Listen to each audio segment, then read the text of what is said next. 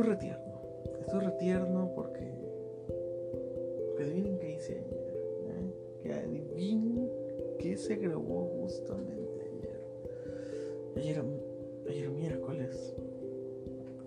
Porque si esto se está grabando el jueves, eh, tengo una ahí disforia con los tiempos, ¿no?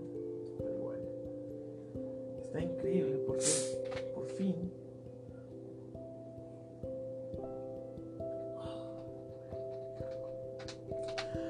después de tanto hacerle de emoción, después de tanto pedo, ¿no? Después de tanto desvergue, ¿no? Después de tanto y tanto y tanto, ¿qué creen que pasó? ¿Qué creen que pasó? El especial de comedia fue terminado concluido. Se finil, señor García. Justamente ayer. Dos horas de diversión. Me divertí bastante. Me divertí, me divertí bastante. Me divertí increíble. Me divertí de lo lindo ayer. Grabando ese especial de comedia. Está, está increíble, ¿eh? No les voy a dar spoilers. No les voy a dar spoilers.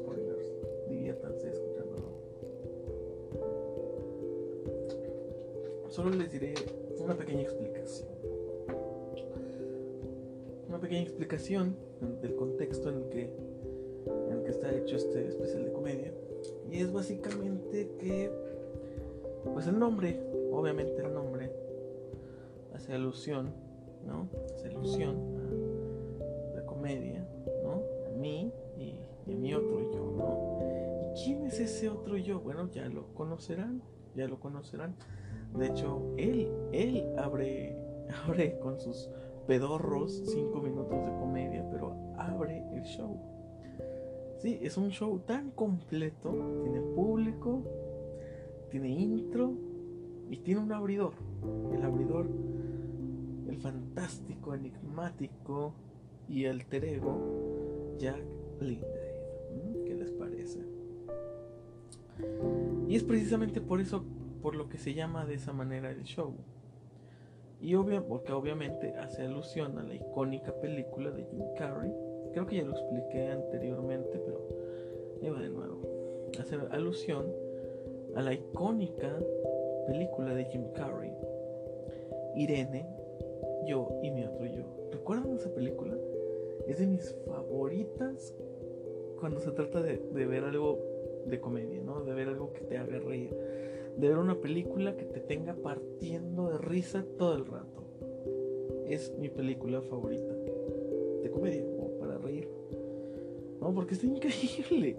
Las escenas en las que Hank ah, toma el control de este cabrón es, es fantástico, es, fantástico. Y bueno, justamente así se siente tener un alter ego, señores. Si no sabían, justamente así se siente otro tú, ¿no? En tu, tu mente. ¿Saben? Creo que.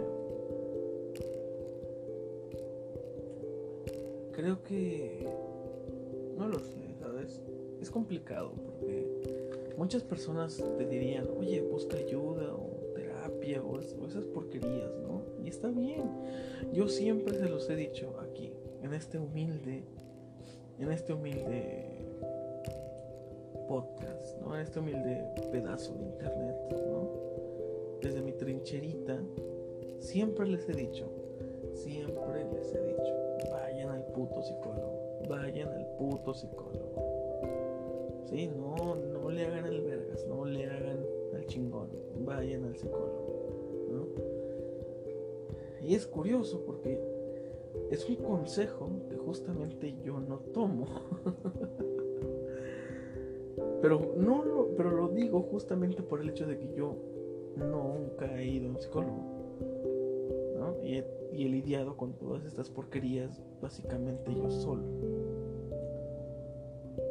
Y esa es la razón por la que digo con todos los huevos, vayan al psicólogo. Vayan al psicólogo. No porque yo me sienta unicornio especial que pudo lidiar con sus traumas. Pero sí considero que para mí ya es un poquito tarde, ¿sabes? Para mí ya es un poquito tarde porque me sentaría, siento que me sentaría como dos horas o una hora de terapia, ¿no? A decirle, bueno, pues estos son mis pedos y que el psicólogo me diga, bueno, estás mal aquí, aquí y acá. Y yo decirle, sí, ya sé, güey. De hecho, estoy trabajando en esos puntos, batallo en estos otros y no quiero resolver estos otros más. Y ese es el punto, por lo que considero que ya es un poco tarde para, mí, ¿sabes? Y no, no en plan de, uy, víctima, no, no en ese plan, no en ese plan. No, no malentiendan, no en ese plan. Pero sí, creo que es un poquito tarde porque yo ya estoy bastante cómodo. Yo ya estoy bastante cómodo con quién soy. Con lo que soy. Y, y todo eso. Por ejemplo, conozco... No, no es cierto, no conozco a nadie. es, falso, Chávez, es falso lo que vas a decir. No, pero ya en serio. O sea, hay, hay personas que pueden decir, ah, quiero cambiar el quién soy, quiero, quiero ser aceptado por la sociedad, quiero ser, quiero ser aceptado por los amigos, por, por la gente en general. Y bueno, a mí ya me importa un poquito nada, básicamente. Me importa ya muy, muy poco, ¿no? Si me ves por la calle y dices, oye, ese güey es muy raro. Eh, me vale, ¿no? Digo, en los por ejemplo, en el trabajo, ¿no? Me sé comportar y eso, ¿no? Ese, tipo de cuestiones, pues sí las. Sí las sé hacer, ¿no? Sí, sí sé mantenerme callado y respetuoso y ese tipo de cosas, ¿no? Estoy bastante en control. Pero sí que hay muchas cosas que no quisiera cambiar. Por ejemplo, platicaba con un amigo que que, me sentía, me sentía atraído por una piba en el, trabajo, ¿no? Y yo le decía, es que no sé, me siento, me siento raro todavía, ¿no? Me siento como que hay algunos asuntillos que, que, preparar, ¿no? Que, que, arreglar todavía.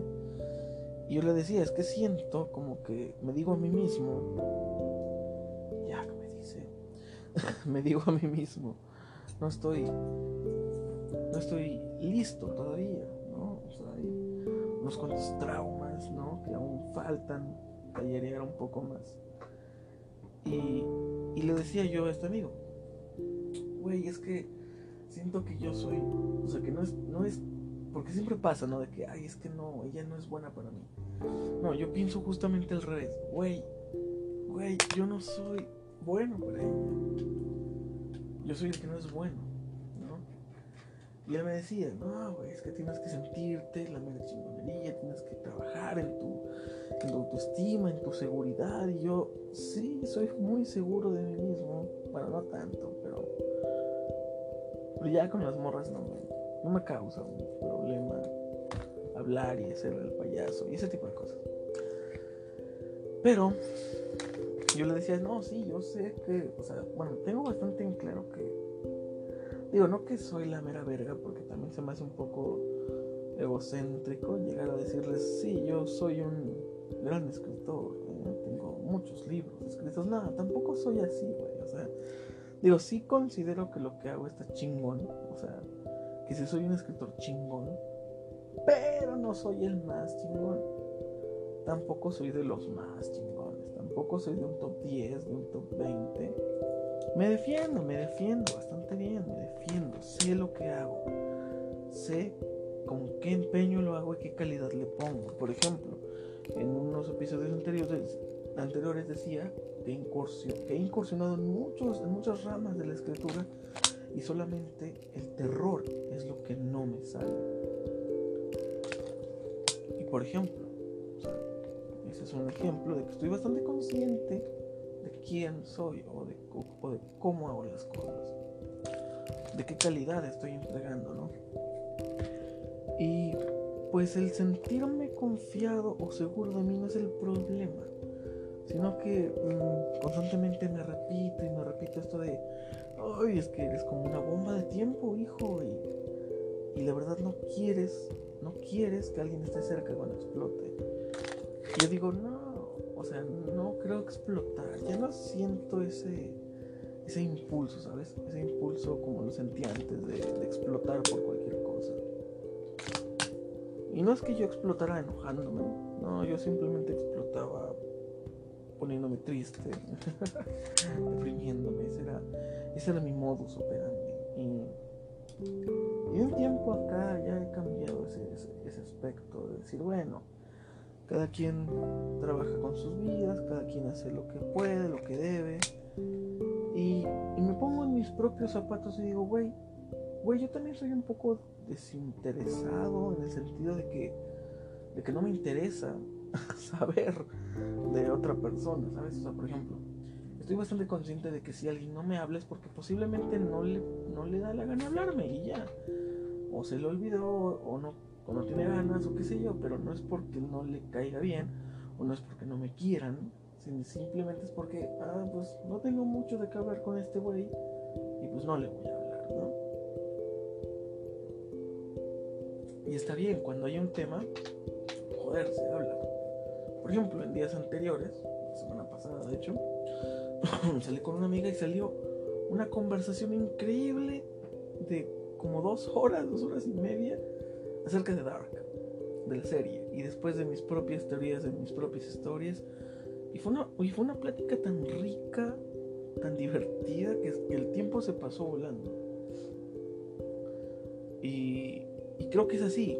O sea, esa amiga y yo casi no hablamos por WhatsApp o por mensaje. Y esa vez que nos sentamos a hablar de algo interesante, la plática fue enorme.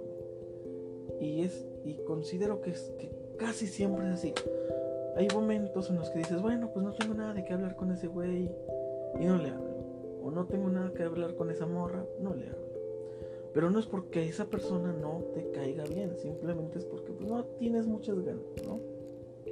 Por ejemplo, tengo otra amiga, una, psicóloga, que se vincula, no me quiere dar terapia porque dice, güey, es que eres mi amigo y así no. O sea, eso no es ético y así de, güey, no mames, a la verga la ética. Pero bueno. Y ella y yo casi no, casi no hablamos. y cuando hablamos, hablamos poco. Pero, joder, que si es mi mejor amiga. Joder. Y lo sabe y lo sé y lo sabemos, que si hay algo, ¿no? Y si surge algún tema en el que, oye, güey, te necesito en verdad, ahí va a estar. En lo, en lo verdaderamente importante y no en lo banal. Y, y dejé de ser una persona que se, que se frustraba o se ponía triste de que, de que, ay, fulanito no me habló, fulanita no me habló, y por ese lado entiendo a las personas que igual no me hablan, porque digo, güey, pues igual no tenemos mucho tema que conversar y cuando haya un tema, pues quizás lo hablemos, ¿no? Quizás haya, haya, haya tiempo, haya espacio. Pero es por eso por lo que considero que no es, que bueno, que al menos yo no iría, no iría a un psicólogo, porque me molesta mucho, me estresa mucho que me digan cosas obvias que me hagan observaciones obvias. Por ejemplo, y no de estas observaciones obvias de te cortaste el cabello. No, no ese tipo de observaciones obvias. Porque ese tipo de observaciones obvias, pues son. son casi inconscientes, ¿no? O son casi de que. de que, ay, pues sí, pendejo, obviamente se cortó el cabello, por eso se ve así, ¿no? está de más preguntarlo. Una pregunta más correcta sería, ¿cuándo te cortaste el cabello? ¿No? ¿Cuándo fue? Que te vi hace unos días y no, tenías el cabello así, o, algo, o cosas así, ¿no? Pero bueno. Y me molesta un poco las observaciones obvias. O cuando alguien intenta sacar conjeturas, ¿no? Digo, y de los psicólogos lo, lo podría aceptar un poco porque digo, es su puto trabajo, ¿no? su puto trabajo jugar al mentalista, ¿no? Y leerte y decirte, oh, eres este tipo de persona. y, digo, de ellos está, bueno, de ellos lo podría tolerar porque digo, bueno, es su trabajo ¿no? Estudiaron para eso, para leer a las personas con solo verlas. Pero me molesta ese tipo de personas porque me, he topado varias veces con ese tipo de gente que, se saca sus conjeturas de, ah, mira, tú, tú debes ser un chico muy, muy gamer, ¿no? Juegos, y yo así, no, la verdad que no. Digo, sí juego, pero... Digo, no lo considero gamer porque juego uno o dos títulos, ¿no? Y soy medio manco. y creo que gamer es la persona que o se dedica a hacer dinero y ganar dinero con eso, o que le pone mucho tiempo y muchas horas, y que se sabe la historia de muchos juegos, no necesariamente en línea, mí casi los juegos de campaña no me gustan. No me gustan casi los juegos de campaña. De los pocos que he jugado te puedo decir que son Batman, Last of Us y el Battlefield 4 y el Battlefield Bad Company. Son las únicas juegos en modo historia que he jugado y que los he terminado porque si he empezado, bueno, en los GTA. Eh, las historias que sigue terminar y varias veces fueron el San Andreas bueno, el San Andrés que sí, creo que sí lo terminé nada más dos veces. Porque una vez lo terminé a lo pendejo y, la segunda vez como que sí le puse atención a la campaña. Y el GTA 4 lo llegué a pasar tres veces, güey. El GTA 4 lo llegué a pasar tres veces porque tiene tres diferentes finales. O creo que son dos finales nada más. Por ejemplo, hay un final en el que hay un pinche creo que es un alemán un ruso, pero que como que es muy cagapalos en toda la historia. Y al final tienes la chance de ir a matarlo o dejarlo vivir. Y por ejemplo, si lo dejas... Creo que si lo dejas vivir... si lo dejas vivir, el vato, en el día de la boda del primo de, del protagonista, se aparece con una caravana, balacea a todo el mundo y se muere el primo. Pero si lo matas, en el día de la boda del primo, llega igual una caravana, pero en venganza porque mataste a este sujeto, sus, hombres leales van y, y echan bala a la iglesia. Y la que se muere es la novia del protagonista. Y yo observé esos dos finales y lo pasé una tercera vez porque dije, güey, Debe haber una puta forma de evitar ese final. No quiero ni que el primo se muera porque es bien buena onda, güey.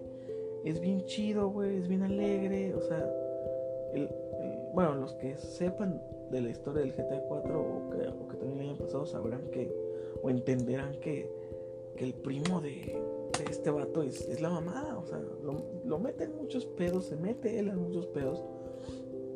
Pero, pero es la mamada de ese primo. es, es, la mamada porque es muy leal es, o sea, es una persona chingona que, me, que me, me gusta bastante ese personaje.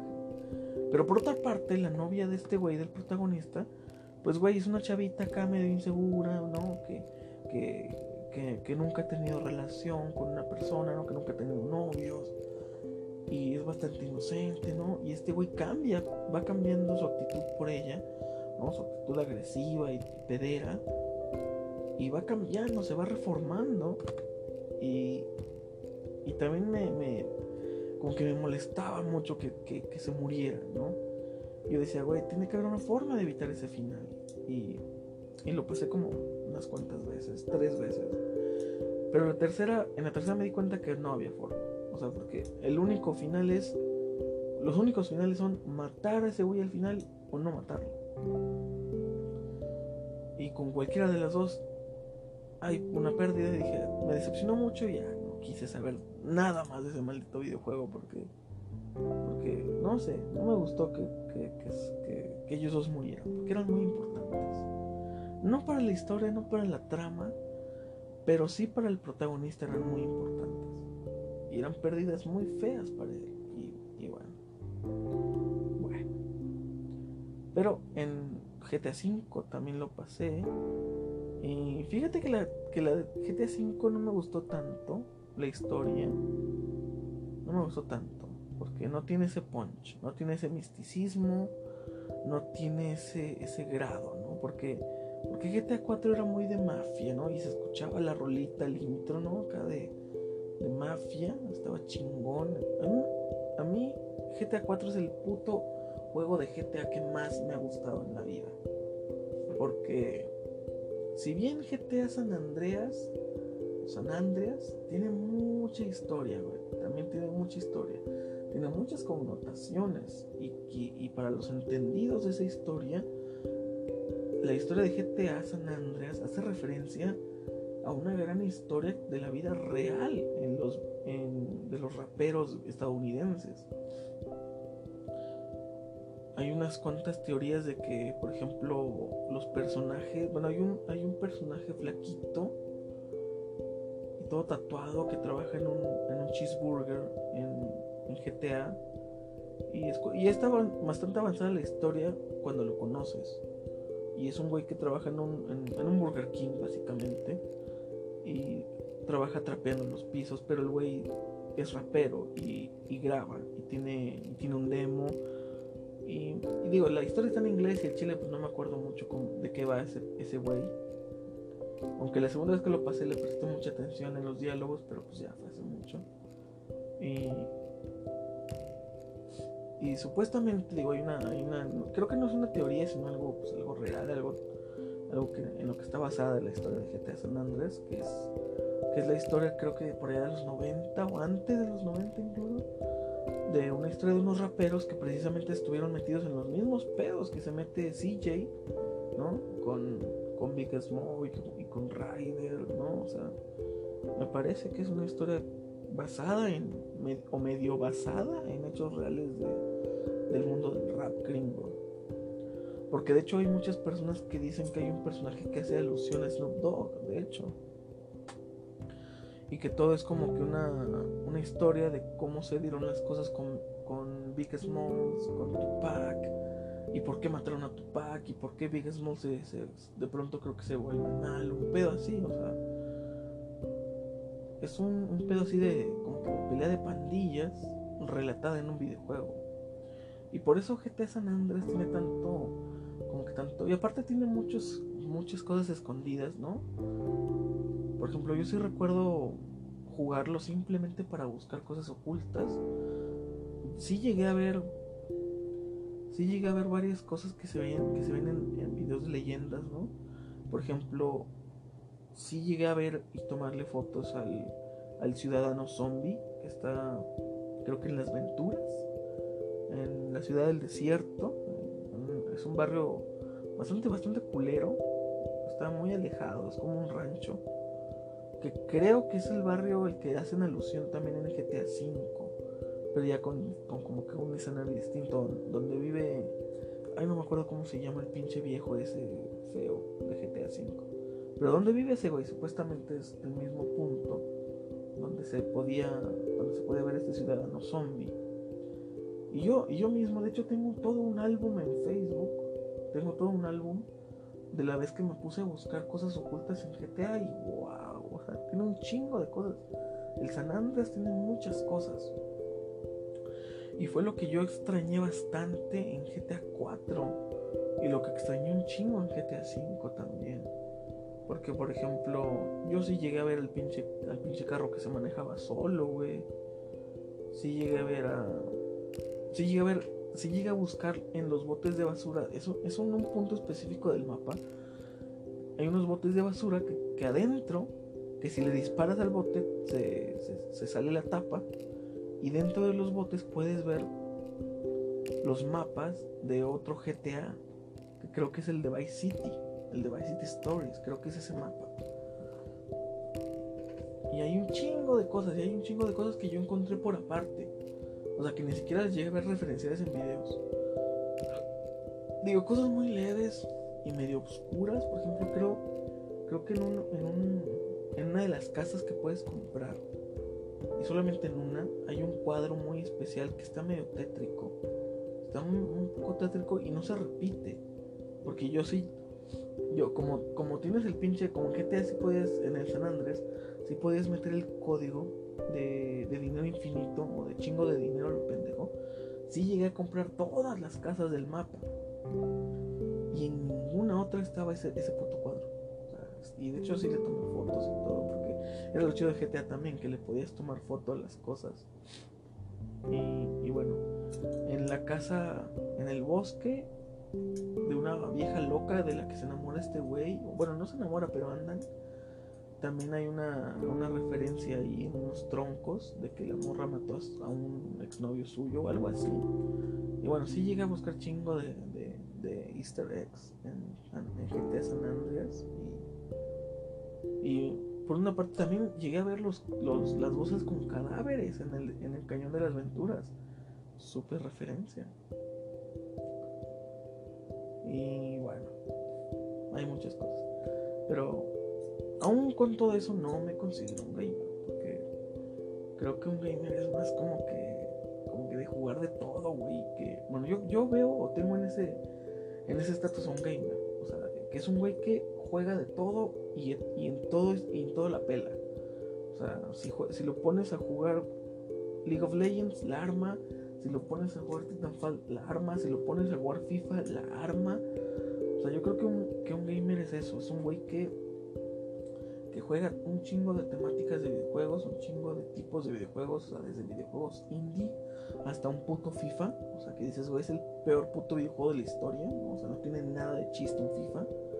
Hasta un juego indie que puede decir es el juego más culero del mundo. O, o hay muchos videojuegos indies que sí han sacado muy buenas historias. Pero bueno, creo que, creo que un gamer es un güey que, juega de todo y en todo el arma. O en todo se mueve bien, en todo se desempeña muy bien. Y bueno, pero bueno, el, el pedo aquí es que ya está listo el show de comedia. Ya está. Sale el domingo. Nada más dije que ya lo había grabado, ¿verdad? dije cuándo sale. Sale el domingo.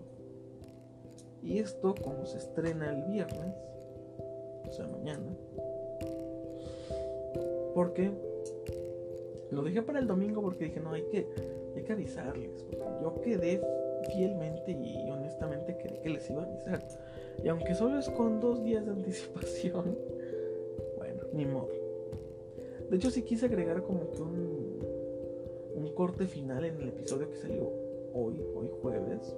Sí quise agregar ahí como que un, corte extra porque se puede, puede. Antes de estrenar un capítulo puedo agregar, puedo agregarle minutos. Pero eso no pasó. Me quedé dormido y como hoy descansé, dije, me quedé dormido y disfruté mi descanso. No hice nada. No hice absolutamente nada. y bueno, está el anuncio. Sale el domingo. Entonces, un punto. El episodio 20 de esta temporada. Ya saben de qué va la segunda. Y pues bueno, ese es un poco del, del intro de... De hecho este episodio... Está raro este episodio, ¿eh? está raro, porque estoy hablando de básicamente nada. Estoy hablando de por qué no voy al psicólogo. Y no, no voy, porque digo, quisiera decir que no voy porque me falta tiempo, porque me falta dinero, pero eso solo serían pretextos. Porque hay unos que incluso cobran hasta 100 bolas la, la, la sesión de hora y media. Y dices, güey, 100 bolas por un puto día a la semana. ¿Me vas a decir que no puedes ir? ¿Me vas a decir que no tienes 100 baros a la semana y una horita y media? ¿Un día, güey? ¿Me, vas a, ¿Me vas a salir con esa mamada? En, mi día de descanso tranquilamente podría estar yendo al psicólogo, de hecho. Pero sencillamente no creo. No quiero. No quiero. Porque, mira, no sé si yo llegué a ser trascendente. Es mi sueño. Y es bien sabido que es una de las razones por las cuales inicié este podcast. Una de las razones no principales. Ay, güey. Se me cayeron unas tijeras. Una de las razones no principales. Porque la razón principal pues fue desestresarme por la pandemia. Estaba muy estresado, estaba peleándome demasiado en Facebook, demasiado peleándome con señoras, peleándome con chairos, peleándome con zurdos. Y es desgastante, ¿no? Es estresante y desgastante. Pero también lo hice porque estaba, estaba o estoy pasando por unas cuantas cosas muy duras. Difíciles.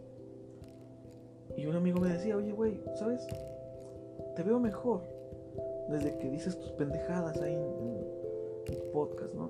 Te, veo mejor. Y, y, sabes, es cierto, sí me ha servido un poco de terapia soltar mi veneno en un micrófono. Y bueno, si tú eres uno de esos que dice, güey, yo tampoco quiero el psicólogo, puto, yo tampoco quiero darle mis 100 bolas a la semana a un cabrón. Bueno, güey, no, no vayas. No quiere decir no vayas, Pero intenta hacer el esfuerzo de ir. O date el tiempo de hacer estas mamadas, ¿no? De hacerte una cuenta en Anchor y, y decir tus pendejadas y subirlo. Porque créeme que ayuda un chingo, güey. Ayuda un chingo, güey. Porque yo lo noté últimamente. Lo noté últimamente cuando estaba ahí en una cena con unas personas. Y esta persona empezó a decir cosas que me cagaron el alma. Y, lo externé, digo, no me, no me puse a discutir, no me puse a decir mamá y media, pero sí lo externé enojándome, ¿no? Porque sí me enojó mucho. Y dije, no, ¿sabes qué? Vamos a calmarnos, güey. Vamos a calmarnos. Y llegando a la casa, güey, grabo un episodio. Y ya lo grabé, ya salió hace, creo que fue de la primera temporada, creo que fue de esta segunda, pero bueno. Si usted ya lo escuchó, señor o señora, amigo mío, si ya lo escucharon, pues, pues ya sabrán cuál es. ya sabrán cuál es. Por ejemplo, con el tema de de estos güeyes de RCG que exhibieron una morra en, televisión nacional, güey, o sea, que exhibieron una morra en la tele y diciendo quién es y todo el pedo. Eso también me emputó un chingo, güey. También me emputó un chingo. Pero dije, no, vamos a grabar un episodio. Y ya soy muy así, ¿sabes? Y me encanta. Cualquier cosa que veo que, que no me gusta o que quiero dar mi opinión, digo, no, güey, vamos a grabar un episodio. Así fue con, con ese tema que grabé hace, hace unos cuantos episodios. Así fue con el tema de, de, la WAC. Así fue con el tema de los violadores incluso, que fue una opinión que escuché, que igual y no me enojó, o con los violadores fue así, o sea, pues que fue una opinión con la que yo estaba en desacuerdo y quería externarlo. Pero dije, no, güey, ¿sabes qué? Mejor hay que grabar algo. Y bueno, o sea, ese, ese, sinceramente sí ha sido poco mi terapia. Y creo que, creo que en el fondo es un punto que yo no esperaba es un punto en el que yo no esperaba recibir ese tipo de, de ayuda por parte de, hacer esto. Yo solo quería desahogar mi, frustración que tenía en Facebook y ya no pelearme con chairos o con socialistas de bolsillo o con feministas. Yo dije, bueno, ¿sabes qué, güey? En un puto micrófono vamos a decir lo que pensamos, nuestra opinión en un espacio en el que pues nadie puede comentar mamadas, ¿no?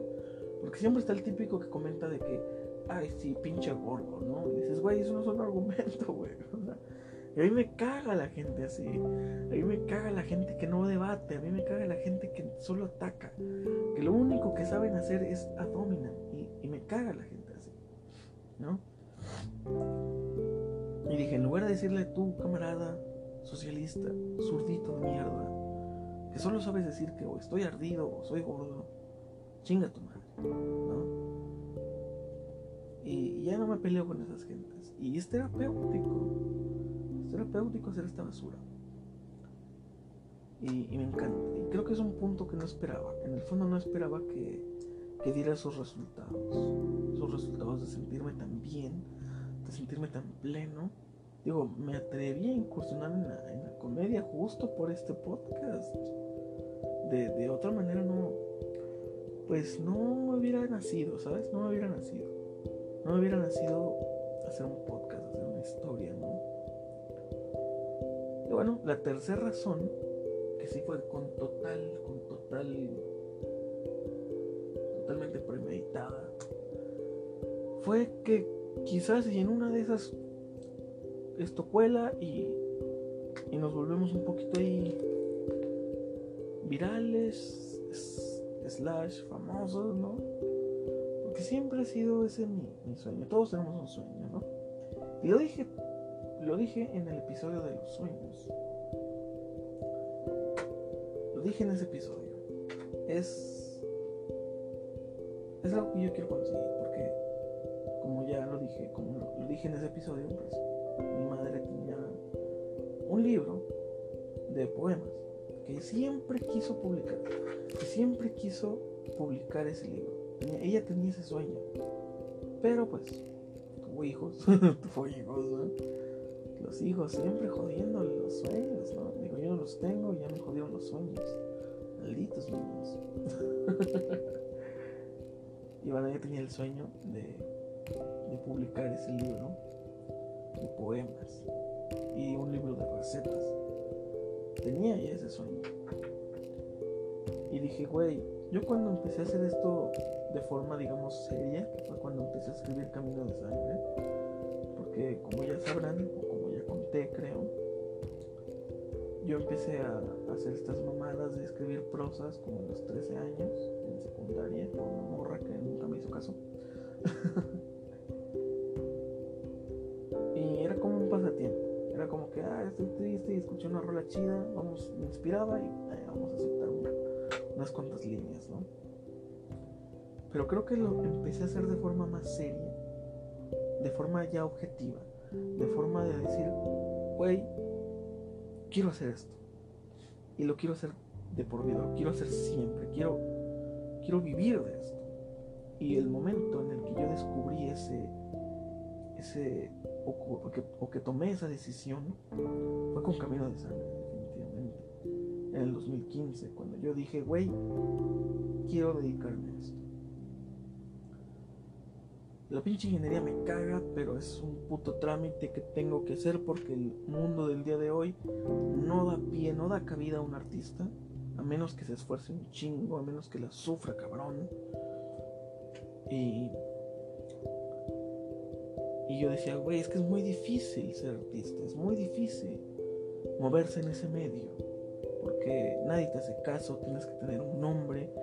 Y yo decía, güey, pues vamos a hacer esta mierda y, nos hacemos un nombre y con los años. Y después dije, no, es que no quiero, no quiero, no quiero ser alguien más para llegar a donde quiero, a donde quiero llegar. No quiero ser, no quiero ser alguien más. Quiero ser yo. Y, dije, no, este pedo, o sea, no quiero ser esto. Y yo estaba como que muy peleado, muy contrariado con que no quiero hacer esto no quiero estudiar esto. Nunca me gustó estudiar esto, pero no hay otra cosa que pueda estudiar. Porque el mundo, el mundo del día de hoy, el mundo real, la triste realidad es que si no estudias una puta ingeniería, pues la vas a tener difícil. Porque incluso estudiando esa madre, la tienes difícil. Para conseguir empleo, para conseguir experiencia, está cabrón. El mundo de hoy día es competitivo es capitalista y es muy difícil. Y podríamos decir está mal, pero no. No creo que esté. Bueno, sí está mal, en ciertos aspectos está muy mal que sea de esa manera, porque debería haber más diversidad para que todas las personas, ¿no? Eh, desarrollen sus capacidades, sus talentos, sus, sus cosas, ¿no? Debería haber más diversidad en ese aspecto y no solo limitarse a ser ingeniero civil o ser arquitecto porque son las dos putas ingenierías o, profesiones más demandadas. Más demandadas. O sea, tengo un amigo que justamente está se graduó de esa madre y está en putos turnos de 16, 18 horas, güey.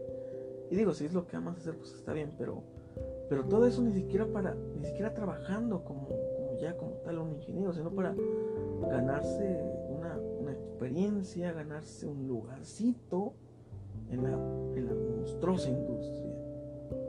Y digo, al menos yo no quiero eso.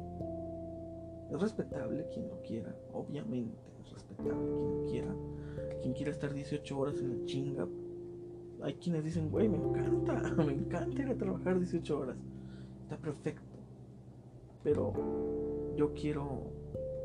Ay, y no malentiendas, digo, ha habido, ha habido veces que me he quedado horas y horas y horas trabajando en una historia. Lo he dicho con June Force, que es con la que más me, he metido de lleno totalmente y no, en ratos libres. Con June Force me, he metido de lleno en historia.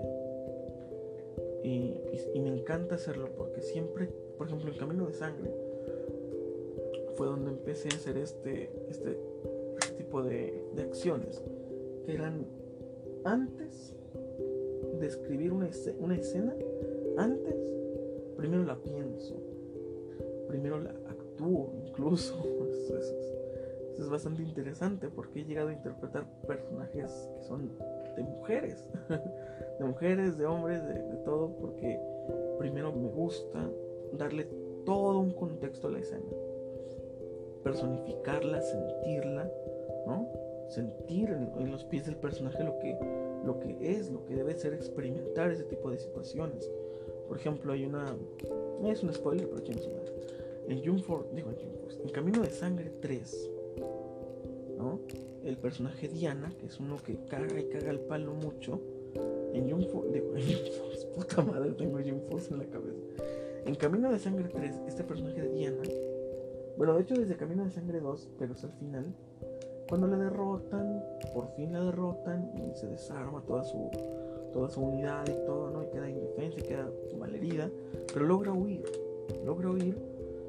Y en Camino de Sangre 3, cuando están el grupo por unas circunstancias de una horda, se dividen y quedan casi que en parejas o en, o en grupos de tres o cuatro personas, no quedan divididos a como pudieron huir. Y de hecho la temporada se llama Perdidos. Y en una parte de la historia de Camino Saúl se reencuentra con Diana, pero una Diana derrotada, una Diana abatida, una Diana indefensa, sin ímpetu de seguir luchando. Está desvalida, está incluso en los huesos porque lleva meses o semanas sin ingerir nada, simplemente perdida en el camino. Y este güey decide rescatarla. Y creo que se engaña a sí mismo diciendo no, matarla ahorita sería hacerle un favor. Porque es lo que él dice. Cuando la ve ahí tirada y dice, ah, matar, meterle una bala ahorita es hacerle un favor. Y él decide rescatarla, cargarla con él y, que ese, y que esa misma bondad, entre comillas, esa misma bondad a ella le haga sentir todavía más como una basura, ¿no? O sea, como que la intención de Saúl es hacerla sufrir, es hacerla sentir horrible, pero yo creo que se engaña, porque al final él, porque al final él dice, ya sufrió demasiado, ya sufrió demasiado. ¿Y sabes qué? Todos hemos sufrido demasiado. Que darle una chance, ¿no? Y bueno, está bastante interesante porque al final, eh, una, en, una, parte de la historia de, la, temporada, él se siente de alguna forma atraído hacia ella. Porque está destruida, porque está abatida, porque él dice, no, él, en, él, en su interior dice, ya cambió, ya cambió, ya es diferente. Y hay, y hay un momento en el, que, en el que se besan, ¿no? Pero el pero él está con Miriam y es todo un pedo, ¿no? Y un personaje los ve y, lo empieza a amenazar y decirle, güey, le tienes que matar. O, yo te voy a acusar, güey, con tu vieja y te voy de la verga, ¿no? Y te voy a acusar, puto. Y todo el resto de la temporada él está con que, ay, güey, si no la mato, esta morra me delata con mi esposa, de que me ando besando con otras morras. Pero no la quiero matar, ¿no? Y a su vez, estos demonios, estos recuerdos, estas culpas de los caídos, lo atormentan y le dicen, güey, ella nos mató a nosotros, tú mátala, mátala. Y hay un personaje que, que le exige, ¿no? En su mente, en sus delirios, le exige que lo vengue. Le grita, véngame, véngame. Venga mi muerte. Haz justicia. ¿No? Y él está contrariado, diciendo, no, no quiero matarla. Pero si no la mato, me van a acusar con esposa. Este güey en mi mente me está gritando, me está exigiendo que la mate. Y, y, llegan a un punto en el que está tan contrariado, tan, tan asfixiado por todo eso, que al final de, Camino de Sangre 3, cuando ya lograron reunirse todos y, estar unidos, estar en paz y, y listos para continuar el camino, él se acerca a Diana y le dice, le da las gracias por arriesgar su vida en el combate y le estrecha la mano, le, extiende la mano para, para como que hacer las paces por fin, ¿no? Formalmente hacer las paces y perdonarse.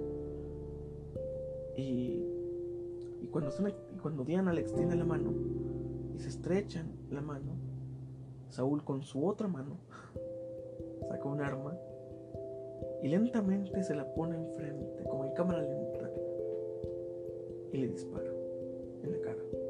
Le mete una bala en la cara. Y cuando interpreté esa escena, porque dije, güey, no la puedo cagar con esta escena.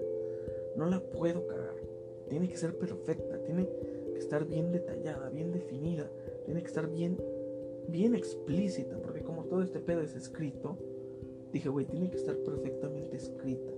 El, el, lector tiene que verla y decir, güey, no mames. Tiene que ser impactante. Y, demoré mucho en escribir esa escena, demoré mucho porque la, personifiqué, la, la, planeé, la pensé, le, le, agregué cosas, le quité cosas, le puse esto, le quité aquello, ¿no? Y, y al final la expresión de Diana es increíble porque ella estrechando la mano ve fijamente a los ojos a Saúl, pero ella logra, logra ver que está sacando un arma y ella simplemente lo mira y lo mira con tranquilidad.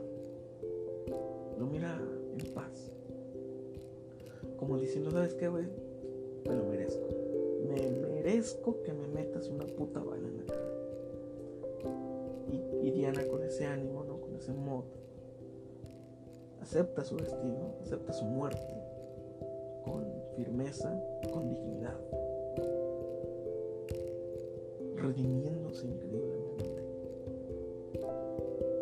ya la, mata y todo, ¿no? Y es una de las escenas que me han, que me han, que me han, no sé, entre encantado de interpretar y, dolido a la vez porque, porque después de interpretar esa escena quedé muy, quedé muy, no me gustaría decir traumado, pero, pero quedé muy, muy raro, me sentí muy raro después de haber interpretado esa escena porque me puse tanto en el papel de Saúl disparando como en el de Diana aceptando con firmeza y dignidad su muerte, ¿no?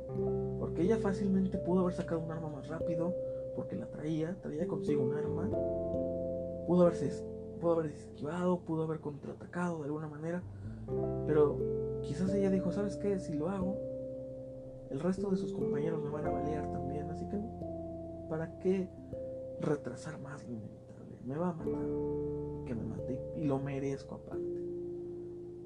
Y fue difícil interpretar esa, escena, pero fue increíble a la vez. También hay otra escena en la que un personaje muy importante, que es muy religioso, que es,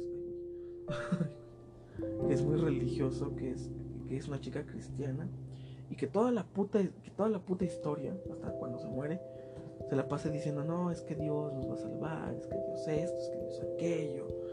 Y se la pasa confiando en Dios, aún creyendo, aún teniéndole fe. Pero llega una escena en la que en la que un personaje, el personaje de Valle, hace cosas atroces con una comunidad religiosa. Y ellos llegan a una iglesia donde había mucha gente refugiada, pero todos están muertos, obliterados totalmente por Valle. Y es ahí cuando esta morra dice, no mames, ¿cómo su propia casa permitió que esto pasara?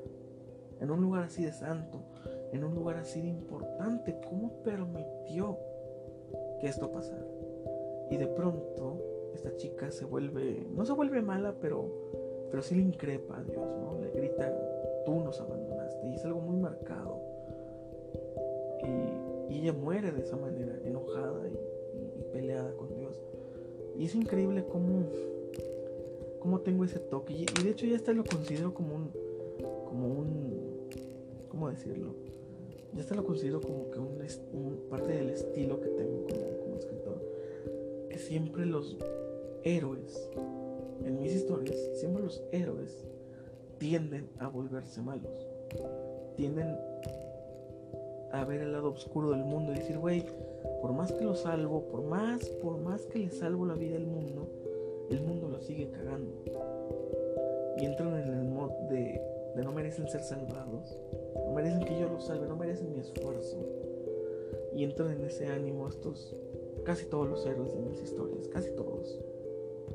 Porque de hecho Saúl igual comienza siendo el bonachón, comienza, comienza siendo el buena onda y termina como un puto asesino sanguinario sin sentimientos. Y por otro lado villanos como Diana terminan viendo la realidad del mundo o terminan viendo la, humildad y la bondad en las personas. Una dualidad muy rara porque los héroes poco a poco van perdiendo esa noción de, la humildad y, de la bondad en el mundo, van perdiendo esa noción a la vez que los villanos la van tomando. Pero creo que es una, se complementa bastante bien porque son los mismos villanos los que con sus acciones van haciendo que los héroes pierdan la fe en, en salvar el mundo pero en ese lapso en el que los héroes dicen, bueno, eres mi enemigo, pero te voy a ayudar, no, no te voy a matar, te, voy a, te voy a ayudar como lo hizo Saúl con Diana, eso lentamente ellos los va haciendo decir, güey, güey, ¿por qué soy malo, no? A la vez que el héroe dice, güey, ¿por qué soy bueno? y es como que una especie de yin yang fluyendo, En el, que, en el que el villano va a convertirse en héroe y el héroe en villano y el ciclo va a repetirse alguna vez, algún día, en el que el héroe que se convierte en villano va a volver a ser un héroe. Y el villano que se convirtió en héroe va a volver a ser un villano. Me encanta esa. Me encanta incluso la palabra dualidad. Me encanta. Se me hace una palabra tan Dualidad. Porque de hecho es una palabra que no tiene una, una acentuación fuerte en ninguna parte con D, termina con D. Dualidad. Y, dualidad, siempre que yo digo esa palabra, siempre que la pienso, siento o pienso en el equilibrio. En algo perfectamente equilibrado. Fluyendo entre lo bueno y lo malo. Totalmente cada extremo, los extremos tienden Creo que algo bastante equilibrado, fluyendo entre ambos mundos, es algo que funciona. Es algo que funciona. Y bueno, ese Génesis, este final, refiere perfectamente por qué yo no quiero ir a un psicólogo. Porque me gusta esa dualidad.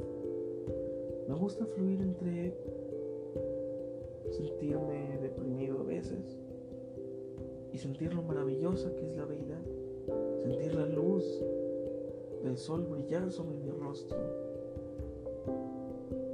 y sentir la oscuridad total y sentir luz. Me encanta esa dualidad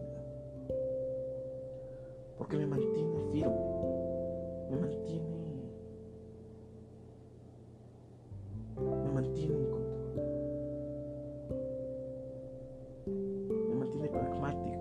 en realista, me mantiene siempre a sabiendas de que hoy podemos estar bien, mañana no sé, mañana quizás no. Hoy estoy feliz y debo valorar el estar, el estar feliz, porque mañana quizás no esté feliz. Mañana quizás me pase algo o simplemente este sentimiento de abandono y de y de, y de frialdad me, me posea durante, qué sé yo, unos minutos, unas horas, y me sienta totalmente aislado y, derrotado, queriendo escapar, para luego sentirme bien de nuevo. Y me encanta esa soledad. Me encanta. Creo que es algo malo el sentirse, digo, estoy bastante consciente de que es algo malo. Fluir tan, tan, tan extremadamente por ambos, por ambas vertientes. Fluir hacia los extremos de forma peligrosa, pero pero desde hace unos meses eh, intenté algo muy estúpido. desde hace unos meses entendí que llegué al extremo de cada, de cada uno de los dos lados. Y no sucumbí. Así que creo que eso es un gran avance. Es un gran paso.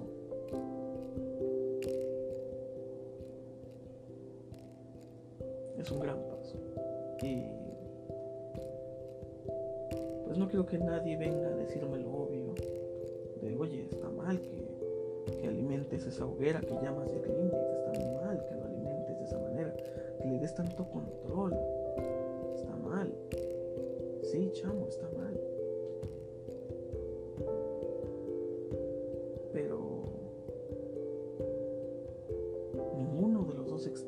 Tiene todo el poder, tiene todo el control. Y es fluir, es estar en movimiento, es estar en balance, en dualidad. Y me encanta la dualidad. Siempre me han encantado esos villanos que tienden a ser héroes o esos héroes que tienden a ser villanos.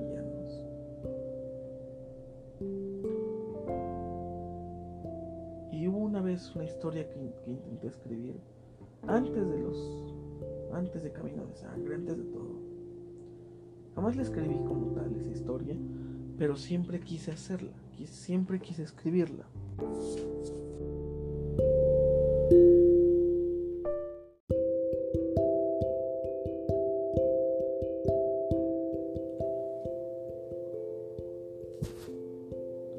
Siempre quise escribirla. Siempre quise escribir una historia así. Soy fanático de Star Wars. Me encanta Star Wars. Y a lo largo de saber y, y de ver historias, de ver películas, ver la caricatura del ataque de los clones, la guerra de los clones, um, hubo un personaje del cual me enamoré tanto y fue el de Anakin Skywalker. Y creo que muchos de mis personajes están muy influenciados por Anakin Skywalker.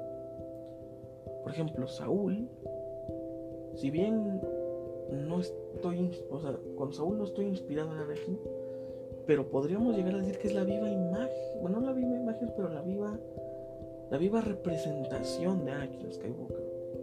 Eh, mmm, Saúl no está pintado en la historia como el elegido para salvar el mundo, pero sí que resulta ser elegido para salvarlo al final.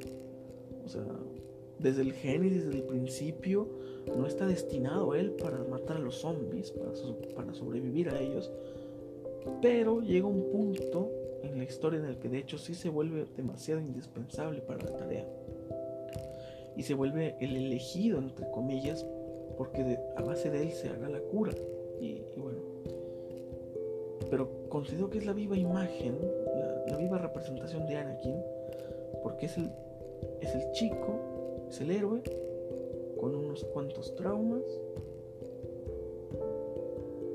que se enamora, le arrebatan al amor de su vida y se vuelve un villano. Si bien Saúl no se vuelve un villano, pero sí se vuelve tan cruel, tan desalmado como uno. Y se vuelve una persona que cree fría y firmemente que el fin justifica los medios.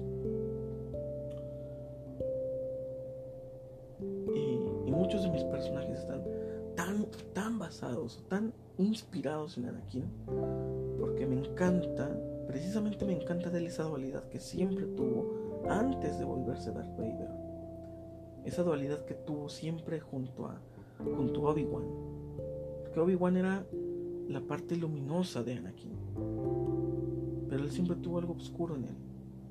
Como si algo desde su génesis estuviera mal. Y fue algo que yo me planteé durante mucho tiempo.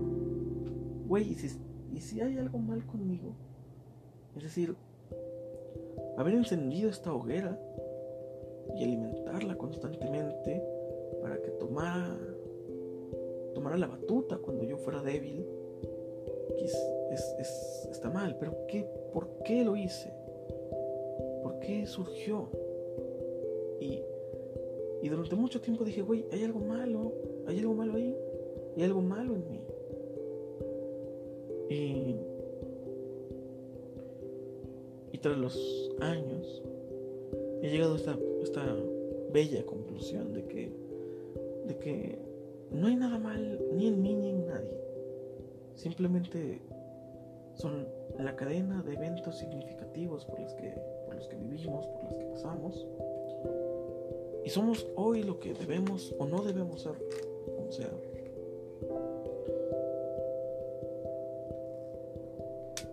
Pero llegó un punto en el que quise estar bastante decidido y firme a hacer esto. Con lo bueno o malo que trajera.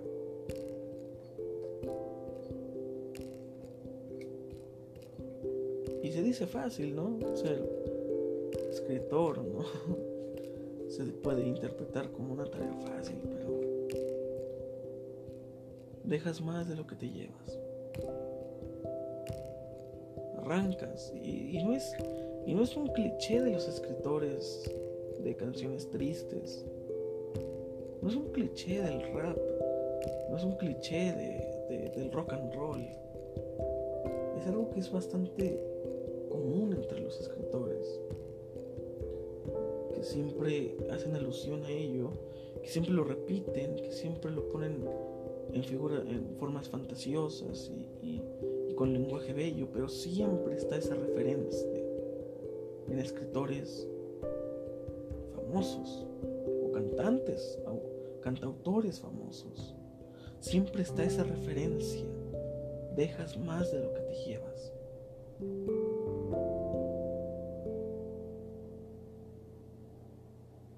¿Quién de ustedes no ha escuchado esta frase de escrito con tinta de sangre o tinta color de sangre? ¿Quién, de ustedes no ha escuchado una frase similar a, vacío el alma en el papel? ¿Quién no ha escuchado ese tipo de referencias? En tu cantante favorito de rap, en tu cantante favorito de, de rock. ¿Quién no ha escuchado ese tipo de referencias? Dejas más de lo que te. Dejas pedacitos de ti en cada canción, en cada página, en cada historia dejas algo de ti. ineludiblemente es de esa manera. Y no es un cliché de que los escritores se pusieron de acuerdo para romantizar el trauma y el dolor que genera vaciar tus sentimientos en un papel. No es un cliché, es una realidad.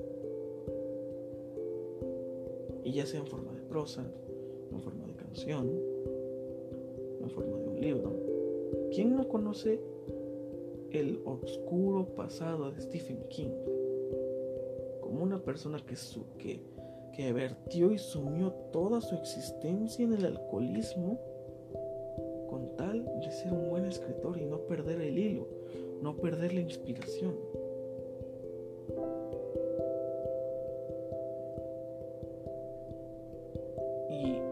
Y, este tipo de sentimientos o circunstancias no se limitan a los escritores no se limita a la gente que escribe, se extiende como la pólvora hacia personas que, que generan o crean una especie de arte, cualquier tipo de arte, a base de, de sus entrañas, de sus sentimientos, de lo que guardan.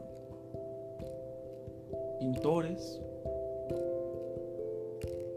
escritores, dibujantes,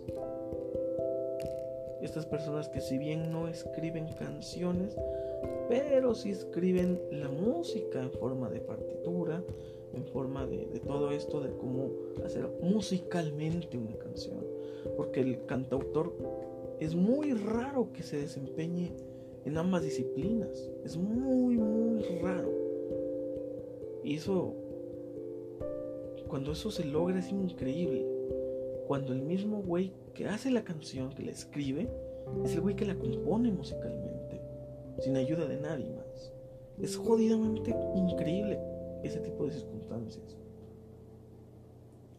Y las personas que lo hacen individualmente, o sea, hacer la música y hacer la canción, son disciplinas increíbles en las que igualmente pueden dejar hasta la entraña en, un solo, en, un arpegio, en, en una serie de acordes combinados en los que viertan lo que están sintiendo en ese momento. Porque el sentimiento es expresable de muchas formas como aquel que simplemente canta la canción, como lo, como lo fue José José. Él no escribió nada en su vida, pero tenía ese feeling, tenía ese feeling al cantar, lo sentía. De hecho, por eso proviene, de ahí proviene este, esta, esta palabra feeling para referirse a alguien que está entregándolo todo en una canción este feeling de decir, güey, el güey está sintiendo la canción, está sintiendo la letra. Porque todos los artistas, y no me hago pero todos los artistas, dejan algo de ellos. Cuando de verdad están poniéndole empeño. Cuando de verdad están poniéndole el corazón a lo que hacen. Y no simplemente sacar una rolita con un buen beat con una buena letra por cosa que, que, deje que deje ritmito para mover las nalgas, no. No. Personas que de verdad le meten, le meten verdad, que de verdad le ponen huevos a esto. Y te puedo decir que algo muy respetable de Residente es que, porque voy a hablar de Residente, voy a mencionarlo en nuestros últimos minutos. Algo increíble de Residente es que así como te saca un, una, una cumbia, así como te saca un pinche reggaetón sucio y, y, puerco, te saca una puta canción como René. Y a eso se le llama dualidad, señores. Una persona que puede oscilar entre escribir algo totalmente depresivo y triste y escribir algo totalmente horrible y bellacoso reggaetón asqueroso, sin acoso. y es una dualidad. Es una dualidad. Y me encanta fluir en la dualidad porque. Porque no te estancas. Te vuelves estático. En ningún momento es siempre más de lo mismo. Todos conocemos un artista que siempre es lo mismo, que siempre es más de lo mismo. otra vez estás hablando de que no le maman el culo. Ah, sí, otra vez estás hablando de eso. Ah, otra vez estás hablando de perrear hasta el suelo. Ah, sí, otra vez estás hablando de perrear hasta el suelo. Fíjate. Y eso es estancarse, eso no es fluir. Fluir es un güey que, así como te, te toca una cumbia, te toca un pinche rap mamón. O sea, eso es fluir. Eso es fluir. Por ejemplo, me, viene a la mente esta nueva canción de Nach con Juanes. Yo me quedé, ¿What the fuck? ¿Juanes? ¿Juanes? ¿En serio? ¿De la camisa negra? ¡Wow! Y está increíble la canción, se llama Pasarán. Está increíble esa canción. Y es la dualidad, es fluir entre todo el espectro. No estancarse, no quedarse en un punto estático. Yo puedo ser una persona muy sedentaria. Pero en el aspecto de, hacer esta mierda, no me gusta quedarme en un solo punto. Me gusta ser un nómada en ese aspecto. Fluir por todo el espectro. Sentir lo bueno y malo. Y ver que todo sigue dentro. Gran frase, ¿eh? no es mía, es de un rapero. Escúchenlo. Zetapu. sentir lo bueno y malo y ver que todo sigue dentro. Es una, es una canción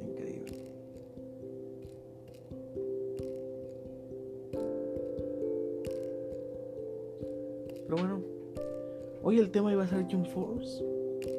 De hecho, el tema incluso iba a ser el álbum misterioso de The Beatles de Everyday Chemistry, pero nos desviamos totalmente y me encantó hacerlo. Camino al show de comedia, señores. ¿No? Hay que grabar el siguiente TV, así que nos vemos.